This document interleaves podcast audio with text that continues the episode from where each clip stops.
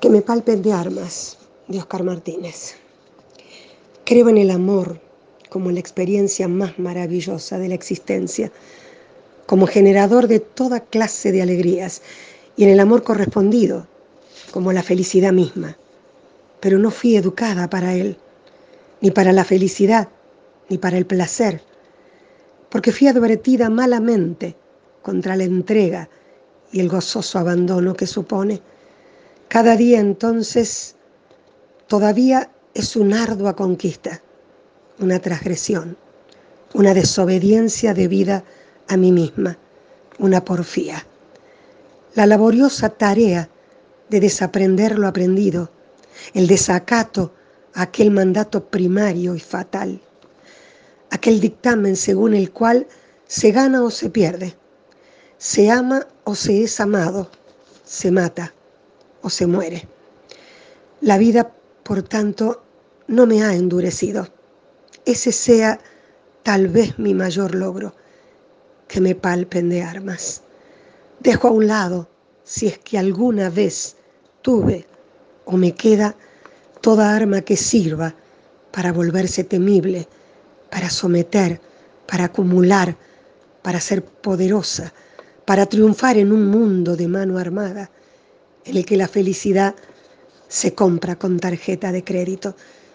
No quiero que la lucidez me cueste la alegría, ni que la alegría suponga la negación o la ceguera. Pero no me es fácil, me cuesta vivir a contratiempo, con la sensación de ser testigo de un desatino histórico, gigantesco, de un extravío descomunal, tan irracional, absurdo o desolador como la bomba de neutrones. No entiendo el mundo. Me parece, como dice Serrat, que ha caído en manos de unos locos con carnet. Me siento ajeno a la debacle, pero en el medio de ella.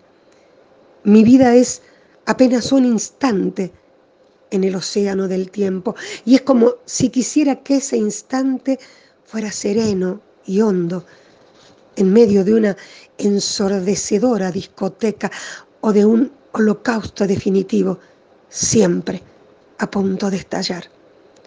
Me desazona la banalización de la vida, el pavoneo de la insensatez, el triunfo de la prepotencia y de la ostentación, la deshumanización salvaje de los poderosos, la aceptación y el elogio del sálvese quien pueda, la práctica y la prédica del desamor y de la histeria, me descorazona la idiotez colectiva, la idealización de lo superfluo, el asesinato de la inocencia, el descuido suicida de lo poco que merecería nuestro mayor esmero, el desconocimiento o el olvido de nuestra propia condición.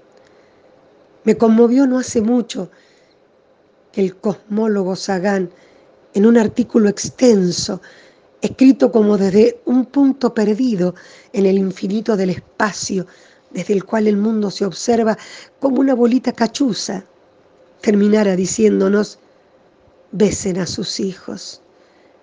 Escuchemos a esos hombres, sigámoslos, leamos a los poetas, no permitamos que el misterio de la existencia deje de estremecernos cada día, porque es el costo más alto que podemos pagar por nuestra necedad y nuestra omnipotencia.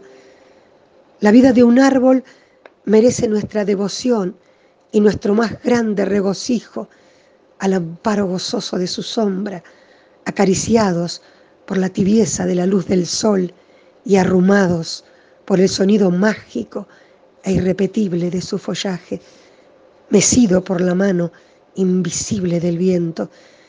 Estaremos a salvo de la alineación y de la orfandad, siempre y cuando seamos capaces de apreciar esa gloria mientras nos sea posible y de reconocer en ella nuestra mayor riqueza. Que la muerte no nos hiera en vida, que la ferocidad no nos pueda el alma, que nada troque nuestra dicha de estar despiertos, que una caricia nos atraviese como una flecha jubilosa y radiante. Besemos a los que amamos. Amémonos.